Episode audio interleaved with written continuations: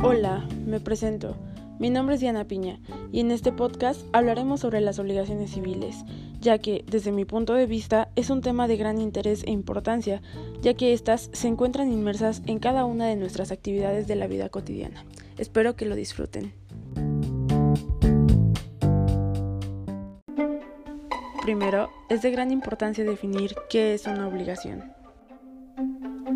Por obligación entenderemos que es el vínculo jurídico que une a dos sujetos, uno llamado acreedor y otro llamado deudor, facultando el primero a exigir al segundo la realización de un pago que puede ser de acción, omisión o entrega.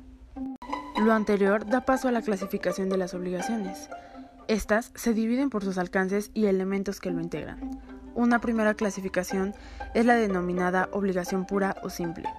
Estas obligaciones presentan una verdadera identificación de los tres elementos integrales, los cuales son los sujetos, el objeto y el vínculo jurídico. Entendemos por obligaciones puras y simples las que tienen una identificación exacta y como obligaciones complejas las que usan una modalidad o una diversidad de realización. Esto conlleva a hacer mención a las formas de las obligaciones, las cuales son de dar, de hacer y de no hacer o de omisión. Las obligaciones de dar consisten en ser una prestación de una cosa o un bien. Las de hacer involucran el poder coaccionar la realización de un hecho.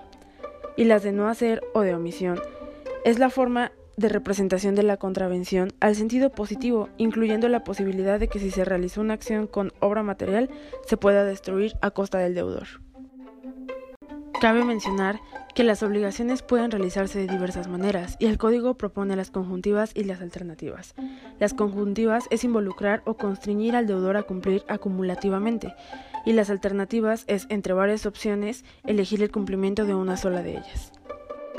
Y por último, pero no menos importante, encontramos el efecto primario de la obligación, que es el pago, para cumplir ciertas características exigidas por la ley y que debe de dejar claro cuál es el objeto de la obligación, respondiendo a un cuestionamiento respecto a qué debe pagarse, y con ello se sabrá la cosa por cierta y determinada o determinable. Dicha forma de realización del pago deberá realizarse de modo pactado. Espero que este podcast haya sido de su agrado y posteriormente poder profundizar en el tema. Gracias por su atención.